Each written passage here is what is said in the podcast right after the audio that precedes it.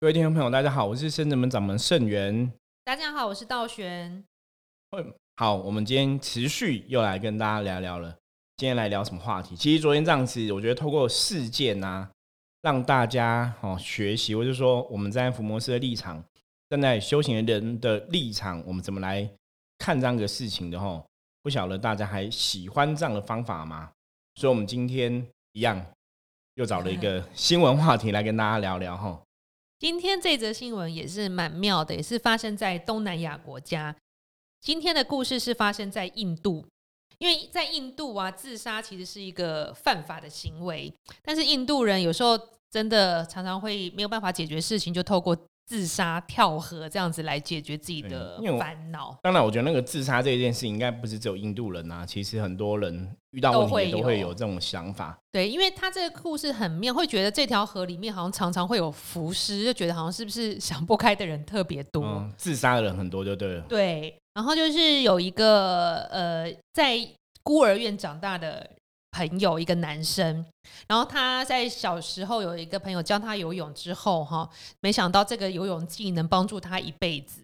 然后就是十岁的时候，他就开始在这个一个人工的湖里面当这个算救生员嘛，也不是有点算捞尸的。捞尸的，对，因为你看这个湖太多人自杀到需要有人来捞尸。嗯。然后他十岁的时候捞一具尸体，可以得到大概十四块台币的一个了解薪水，就去帮忙。捞那个尸体，对，然后从十岁开始至今，他已经做了二十年。然后因为常常会捞尸体以外，还会看到要跳河的人、跳湖的人，有些人怎么样自杀？对，然后他就会发挥他自己的这同理心啊，或是帮人家开导什么的，就是阻止别人自杀这样子。然后以他自己的印象，他已经救过一百一十四条。性命，对，然后但是他捞过的尸体就他没有算了，一定是比一百一十四还要更多。对，然后因为其实湖水也知道不是很干净，所以他自己其实因为这个工作得了一些皮肤病啊，或者伤寒或等等的，然后就是自己的皮肤状况也不好。但是别人劝他，他也不会离开这个工作，因为他说，因为还有很多人需要他，他不会离开这里，很多人要救，很多尸体要捞。了解，对，所以这样算是一个。觉得很猛，因为捞尸是因为真的没有人要做，他却一直做，就做了二十年。其实捞这种浮尸，大家如果看过新闻哦，新闻画面你们应该没有看过，其实那很可怕，你知道吗？因为人他泡在水里面，其实他是肿胀的，而且那种肉可能都会溃烂哦什么的，其实很不好看的，然后也不好闻哦。所以这种捞浮尸的人其实真的很厉害，我只能想象的画面，我就觉得哇，那很可怕。对，可是我觉得他讲的话比较。感人呐，对，他说就是因为还是需要他嘛，因为需要他去做这个工作，需要他也可以在工作上，还是有很多人可能需要他帮忙哈，不管是去捞对方的尸体，我说有些人真的你可能想不开，想要自杀，对，然后他也跟劝导这个人，我觉得这个真的就是为什么今天要想要讨论这个新闻哦，我觉得这个就是人间活菩萨，你知道吗？超强！你如果台湾叫你去捞个尸体才十四块台币，你会想去吗？我会，我会揍人。对，可是当然，我觉得物价是不一样，就是说，可能给你个一两千块，我觉得很难讲哎。现在有些人真的很苦，搞不好还是会去哈。可是他是整个人泡在水面这样老，说卡在什么，他都游游进去，所以他才他等于是跟尸体泡在同一个水水里面。那那其实真的很可怕。我觉得那个不是普通人可以做的哈。所以他的到底是什么样的？心让他这样子放不下这个工作，放不下。他是说他放不下岸边那些人，岸边人就是准备要跳进去的人。对，他觉得岸边还有很多人，他不会离开。这样，我觉得真的这心真的很伟大。没有，我觉得这个真的就是人间的活菩萨了。然后这个其实我看到这个新闻，我那时候另外一个想法是说，从灵魂，像我们讲灵修嘛，很多事情你现在做的事情跟你的灵魂灵性一定有一些关系关联。比方说，我们会成为伏魔师嘛，我们。前世对不对？我们可能都是跟魔打架的人嘛，我们都在做想要伏魔的事情，所以我们其实很自然然后变成伏魔师这个工作的人。那如果以他的状况来讲，他在捞尸体，所以有可能哦，我觉得看起来他很像，就是前世搞不好是在什么地藏菩萨有没有在冥河旁边工作哦。对，道玄我觉得这样很有感觉，因为我是刚刚一直觉得他跟地藏王菩萨一定很有缘分。对对，他一定在，比方说那个像日本讲说冥河是讲。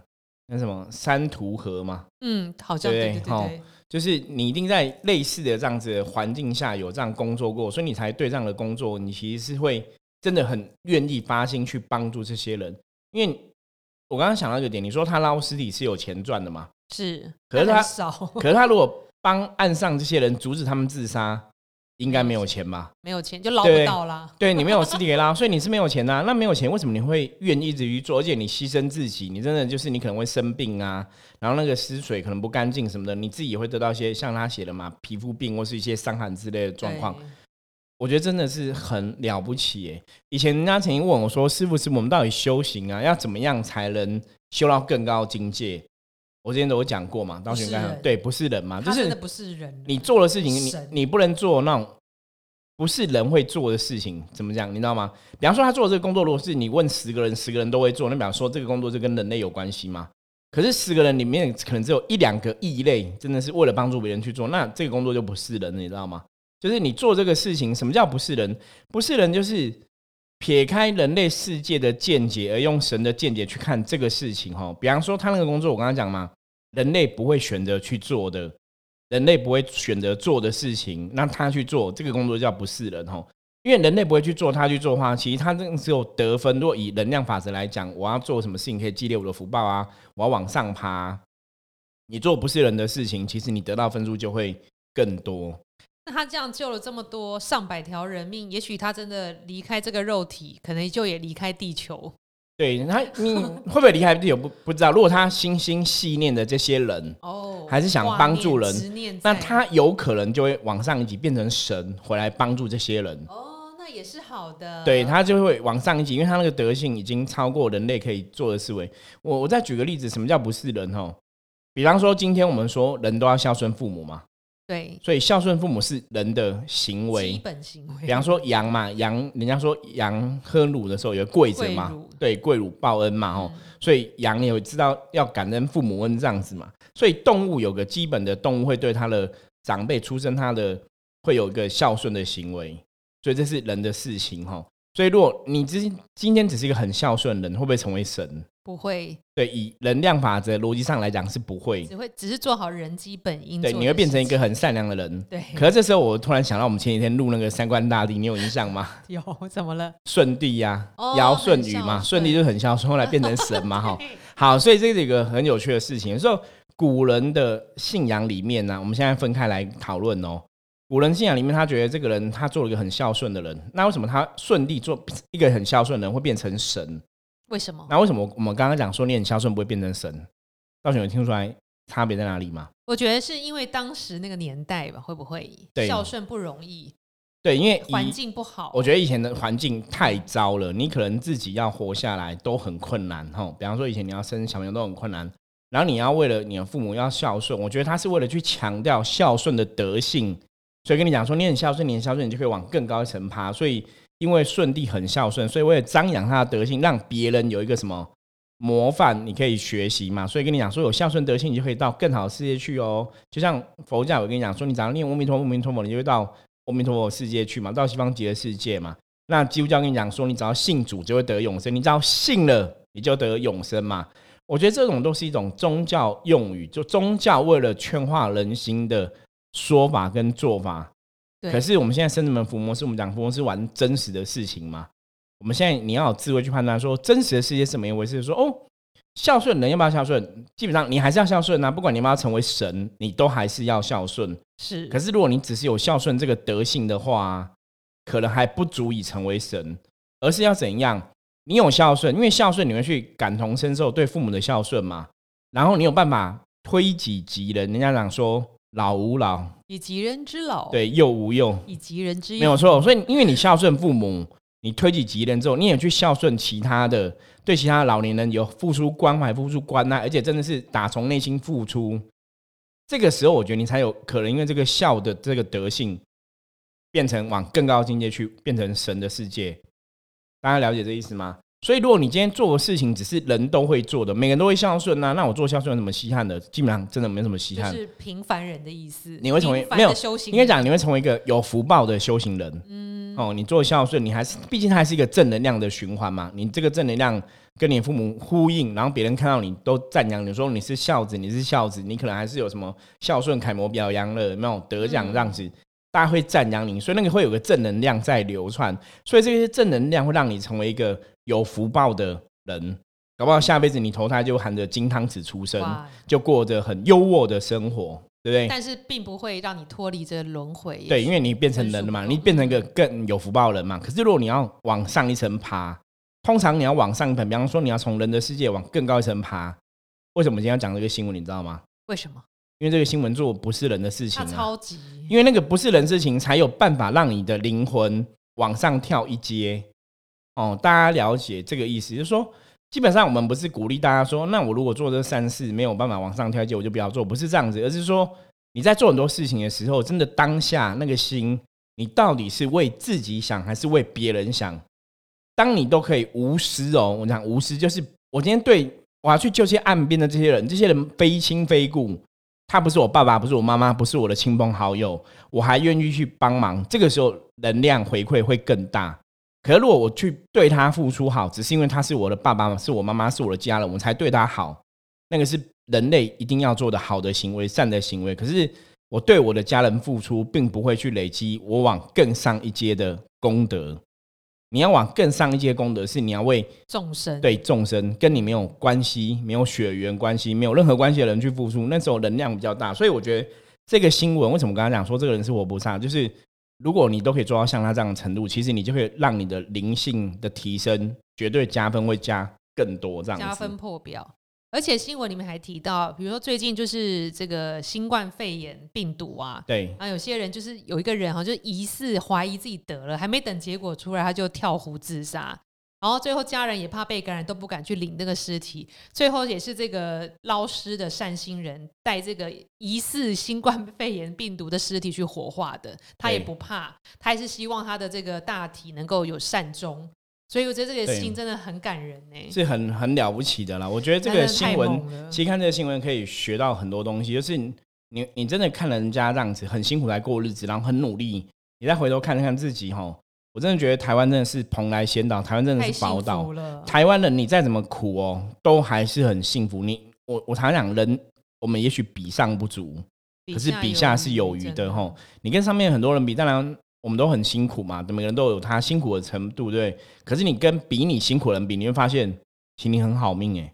对，就像我常告诫我的小朋友啊，虽然说我们在深圳门这样子帮忙大家，然后我们今天有个道场，大家让善信共同。供养，然后我们可以去有个道场，有个地方可以住啊，然后可以去帮助别人。我觉得也是十方的钱财，十方的大家互相帮忙。那当然，我们普卦也是自己的个专业技术，没有错。可是其实还是要感谢大家对圣人们，或者对我自己一直以来的支持啊。那也是师傅，其实慈悲心也很强烈。对啊，其实我跟我小朋友告诉我小朋友这样的道理，就是说，其实你要珍惜我们现在的状况。虽然说，OK。我们开的可能还是国产车啊，也没有开到名车啊什么的。那我们可能穿着也是都很一般平价嘛，对不对？制服对，几件可能几百块，对不对？就是我觉得我们也许没有那么优渥的金钱生活，可是知足常乐哦。我们可能生活上，我常常讲，有的吃，有的睡，然后有个地方可以挡风遮雨哦。我们的什么地方可以住？其实就觉得很值得感恩的，你觉得这些事情就很开心了。对，而且每次有那个善信来，然后帮他占卜，找到解决方法，看他们开心，其实我们觉得心里也很富足，就很容易满足。觉得他们的一个简讯或是一句话、一个眼神，我们就觉得哦，今天好值得哦，今天怎么这么开心？我觉得就是人跟人相处的一个正能量的流窜，就是当你做了一些事情付出之后，其实当然不是说我们特别为了要去。提醒大家一定要懂得感恩或者怎么样感谢我们。我觉得那个就是你付出之后，其实当人家真的有心去感谢你们的时候，我觉得那个你会觉得我们存在好像真的那个价值意义是存在的。因为我们本来就是想说尽我们的生命、尽我们的能力去帮助有需要的人嘛。那当我们可以帮助了别人之后，我觉得那也是我们灵魂自己想要做的事情啊。对，真的，我觉得是从心灵深处的满足，不是建立在比如金钱或是。有一些欲望物质上面的，完全是满足在灵性层面的。对，那这也是其实像我们这几天分享的，其实都是跟行善比较有关系的话题啊。所以这个人应该也是他灵性层面获得了满足，所以他才不在乎那个钱，他就是要做。没有错，我觉得，所以我说他这个一定是跟灵魂是有关系。我那时候看到这个新闻，觉得这一定是他跟雷氏的灵性一定有点关系。比方说，所以我们刚刚会推敲嘛，他可能以前是在地藏菩萨旁边做事的嘛，或者怎么样。其实我觉得看到这新闻，我还想到以前，以前小时候我们都讲过一件事情，我不晓得道学有没有印象，我们都会说说那个啊，有一种善人很笨，就是那种海边不是有以前好像看过新闻那种什么海星，对不对？会被对冲上岸嘛？对可是它如果没有遇到水的话，它就会干掉，就会死掉。对所以有人就会这样子，就这样拿一个丢下去，拿一个丢下去嘛对。对吧？那以前我记得看到那新闻，那是成千上万的海星都被冲到岸边，然后就有人这样丢。那有些人哈，我觉得这个时候你看人的思维就不一样，有些人就会觉得说，你这样一个丢一个丢一个，其实成千上万篇，你还很多个还是会死掉啊，那你干嘛浪费你的时间？可是那个人就说，其实我丢一个就是救一个嘛，对，也是生命。对，也是生命嘛，所以我要跟大家讲，就是勿以善小而而不不为为，哈，我觉得这是很重要，就是不要想说这只是小善，然后你就不去做，可是你就是一个一个丢，那其实都会累积好能量。我觉得这个可以想到，我们之前不是去净滩吗？对啊，道玄应该净滩有什么可以跟大家分享一下？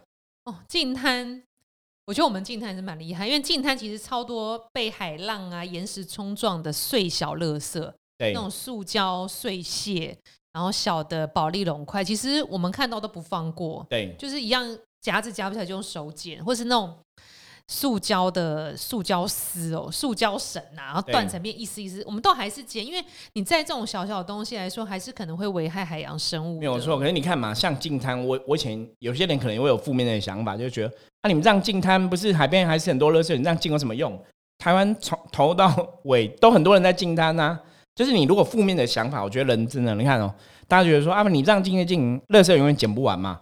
是捡不完，但是有捡总比没捡好。对所以我我们剪十几、二三十袋，我们那时候超对对对，所以你捡了一袋，也许你就是无意间可能就救了一只海星，救了一个海底生物，对这很难讲，你知道吗？所以我要觉得就是行善的确是这样，就是当你在付出行善的时候啊，一样，我常常讲你的心里的想法，像我们之前有分享过嘛，如果别人在行乞的时候，我去捐钱给他，我内心想法是我想要帮助他嘛，那这个想法就是一个正能量，那其实就会带来正能量的回馈。所以像一样，我们在参加净滩的时候啊，我付出了，我去参加与净滩这个行为，我去捡垃圾。可是它会造成什么样后果？我其实不去设想，我只希望海洋可以恢复干净，然后不要有垃圾去障碍那些动物嘛。可是到底会不会后面有那些东西，其实不是我们可以预期的嘛？我们只要能把握什么？我们当下是不是真的很认真在捡这些垃圾嘛？对对，所以我觉得这个就是勿以善小而不为，不要想说这只是一个小小的一个行为，可是像我们这样子也是十几二十包在捡嘛，也是有一定的量嘛。啊，有一些是装不进垃圾袋，大型的，对，可是你看 像这样垃圾金滩，虽然说我们人这样一次，你可能捡了十几二十包，比较整个大海洋，那可能也是少少的一部分。可是我觉得虽然是小小的一个善行，可是你去做的话，必然还是有它的效果。我觉得那个重点就是我们在做这个当下，第一个就是你也没有钱赚呐，不是吗？我们也没有钱赚嘛，那我们也花出自己的时间。其实你知道，人类时间真的非常珍贵哦。我最近就跟一些朋友讲说，你知道吗？你只要多活一天，你的寿命就少一天。请你要从这个角度想，说你活了一天，你就少了一天的命。你知道一天的命多贵？你如果去问什么比尔盖茨什么，你知道他们一天的命换算多少钱？你要郭台铭一天的命多贵？可是他们一天也是二十四小时嘛，你知道吗？所以我们一天也是二小时，所以其实我们花了时间去净滩，你都是付出了很大的成本，付出很大的代价哦。可是我觉得这个就是无私的奉献，就是你其实不是因为有金钱才去做，或者我们特别为了让人家对我们有个好名声，其实我们在做事的当下，你都没有想到这个事情。对啊，而且我们在净滩的时候看到往生的小动物会念这个符号给他，我觉得也是一种布对我们之前真的也有看到那个，那是乌龟吧？对啊，什么海河豚海龟啊河豚鱼，鱼对对，就是会死在那个跟垃圾搅在一起哦。我觉得那真的还蛮可怜的。对，所以其实就是当你出心起心动念哦，就像我们看那个新闻一样，你其实不是为了说我可以赚多少钱，而是我我希望我可以为这个地球，或是说为他人的生命，或是为其他你看像我们为了鱼啊、海边这些生物的生命，你去做一些付出，其实它就会得到一些好的能量回馈。对啊，所以以前人家常常问我说，就是如果运势不好啊，有些人说师傅，我现在运势真的很糟，谷底的谷底，我要怎么改变我的运势哈，要怎么转运？我我跟很多朋友讲，我其实现在可以跟大家分享说，最好的方法就是怎样把你的命运跟其他的人或其他生物挂钩在一起。这个就有点像了凡四训讲的，了凡四训就是说，当你的生命存在价值的时候啊，不是只有为你自己一个人而存在，而是你可以让你的生命去帮助很多人的时候。其实坦白说，你这时候来求诸佛菩萨帮助你啊，诸佛菩萨一定会保佑你，因为诸佛菩萨保佑了你一个人之后，你就可以帮了成千上万的生物啊，这样子。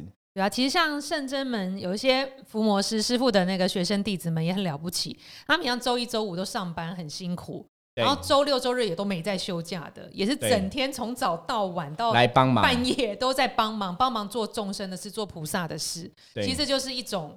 也是无私的付出，就是你不是为了自己，而是你为了别人。可是你这个付出，坦白讲，你真的不是说哦，我是因为有钱才去做，你知道吗？而且你是真的起心动念，从自己的内心去付出，那个力量就会很大了。我说这也不是人做的事情，你知道吗？因为大多数的人其实做事还是会觉得，哎，我做事一定要有收获嘛，我要有钱嘛。那我没有钱，我白痴，我干嘛去做白工？周末好累，我要休假。对，你知道大家。我们现在这样讲，有些人说没有啊，做白工很容易。我说其实不容易。比方说，你今天帮你老板上班一个月三十天，你跟老板说我不想领薪水，我跟你讲，没有人讲出来，你懂吗？所以基本上我们都是不会想要做白工的人。可是我觉得宗教服务人员真的很多时候是比较会这样子，就是为了别人付出。其实只要别人的状况得到改善，我们就觉得很开心嘛，觉得你就有价值意义这样子吼。那可能我们朋友想说，那圣元师傅你也。别不要收钱，对不对？对我很想不要收钱吧，非常想。讨论过这个话题，对，可是没有办法，因为现在我们的工作就是这样在做这个事情。如果没有收入的话，请问一下，我们要怎么过日子？哈。对我们把自己饿死，然后都不拿钱，然后没有饭吃，其实我们也帮不了大家哈。如果菩萨会变三餐呐，变房子给我们住，我们就对对，当然当然，我觉得这是一个很实际的东西哈。那当然，我觉得宗教服务有些部分，你庙的存在要香火、要金子、要打扫，其实每个寺庙都还是一定要有金钱才能去营运哈。毕竟你是在凡间，你是在人类社会哈。我觉得这是很无奈的事情啦。当然，我觉得全部的宗教团体都希望说他们是可以不要有费用的产生。可是因为我们在人间，费用金钱还是有需要的哈，我觉得这是没有办法的事情。那像刚刚回到那个新闻，很多人想不开就跳那个湖嘛。对，请问那个湖是不是怨念很强啊？好，好，这是非常好话题。我们以前常常分享，就是能量的吸引力法则，其会哦，就是如果大家都常常在那边自杀的时候啊，它其实会形成一种能量的漩涡。以前有一个那个。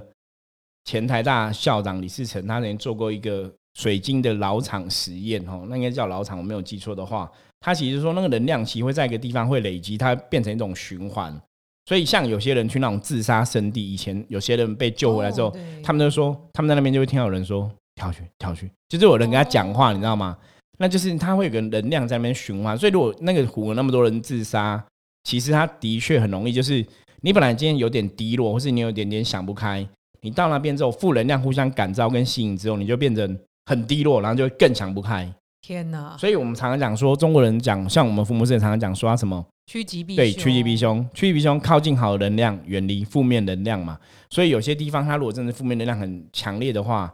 大家还是少去为妙啦。哎，所以在那边捞尸那个男生真的是那边的一股光明哦。对，他他不会受影响，在这边救人。对，所以他其实真的，为什么这个新闻要特别拿出来跟大家讨论哦？因为我觉得真的非常了不起，因为他其实都跟负能量相处在一起。好恐怖！不过我们福摩斯也厉害，也是跟负能量相处在一起啊。也是也是。对哈，我觉得那个都是真的，一定是灵魂有某种特质。而且他心里的光明面应该特别强，对，那一定是灵魂灵性上面有些连接，甚至有些神佛当他靠山，他才有办法做这样的事情。就像台湾，我们常常讲，台湾有些人做殡葬业啊，做礼仪师，对不对？我常常讲说，那个也是你要某种使命，你才有办法做。就是你也许灵魂真的有些特质，你才有办法做这个行业，不然有些行业的确那种能量。碰负面能量是比较多的，那其实也不是一般人可以做的。坦白讲，比方说像有些人是帮大体嘛，大体老师帮大体化妆的啊，整理大体的，我觉得那个都不是寻常人可以做的，那都是灵魂有某种的特质哈，所以其实都是很了不起的。所以大家要找什么工作，并不是看什么有你有这个工作很多钱你就想去，有时候真的不适合你，还是要占卜试试看。像以前我有接触过殡葬业。很多人真的撑不久，而且做的一脸黑，一脸煞气。对，那就那个就是因为真的是能量不好啦，就是能量不好，其实不是每个人都可以做。我觉得这个很重要。对，因为你第一线接触那个煞气很重的，还是要多注意。所以像那个印度这个，他真的没有在管煞气的。没有，他一定是他的能量一定是跟那个煞气有彼此有某种的，不管是抗衡还是怎样，所以他不会受到那个影响。不然那个应该真的不是平常人可以做，那应该早就拘掉了。你说他已经做了二十年了吗？二十年。对啊，二十年，我觉得。如果他没有那个命的话，应该早就早就怎样了。对啊，而且因为你还要跟比如说想要自杀的人聊天，开导他。对，人家丢出来负能量，有时候也是不是我们能承受的。所以你说像他说他已经救了一百多个人嘛，对不对？对。我说这个人其实为什么我大概可以非常保证他一定灵魂的灵性会往上跳一层？为什么？因为救了一命，真的七胜造七级浮屠。可你看他救了百人命，那个真的很了不起。然后其实像。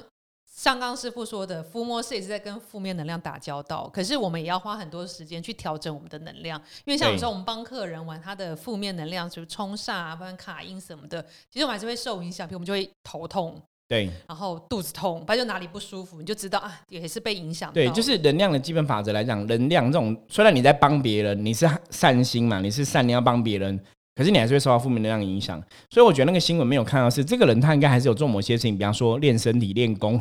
搞不好他有练气打坐之类，只是他没有特别讲，他一定有，不然他很难撑这样子。我觉得一般寻常人应该真的很困难撑这样的状况就对了。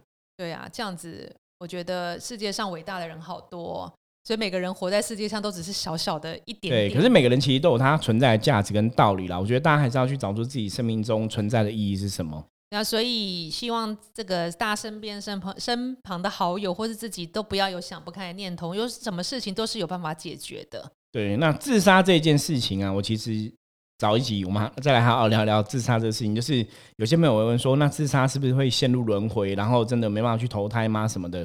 哦，我们之前有分享过说，以前我们有客人就是自杀，然后我们请他家人怎么去招魂的这个案例嘛。对，下次再有机会再来跟大家聊聊关于自杀的这样一个话题，我们要怎么看透这个事情，然后让自己的人生往更好的地方去，不要往负面去吼。那自杀人大概他们会有哪些状况？为什么他们真的会想不开到有这么大勇气吼结束自己的生命？这样想到那个《鬼灭之刃》电影里面那个梦，对。就是他在梦里要让自己醒来，是砍断自己的脖子。对，好，倒悬暴雷，倒悬暴雷了。倒暴雷，剪掉，剪掉。哎，现在大家都看了吧？没关系，反正这个就是我们下次有机会来再来跟大家聊哈。那我们今天聊这个话题，希望大家会喜欢，就是我们从试图从比较生活化的东西来跟大家讨论一下。伏魔师的神话世界，就是伏魔师怎么看这个事情，或是神明教导的我们，我们是怎么看这个事情？不管是从修行的、从生活的、从行善的概念这样子，吼，希望对大家啊有一些醍醐灌顶，然后可以让大家有一些更多的见解跟思绪，对大家生活是会有些帮助。OK，好，那我们今天的节目就到这里，我是盛元，我是道玄，我们明天见，拜拜，拜拜。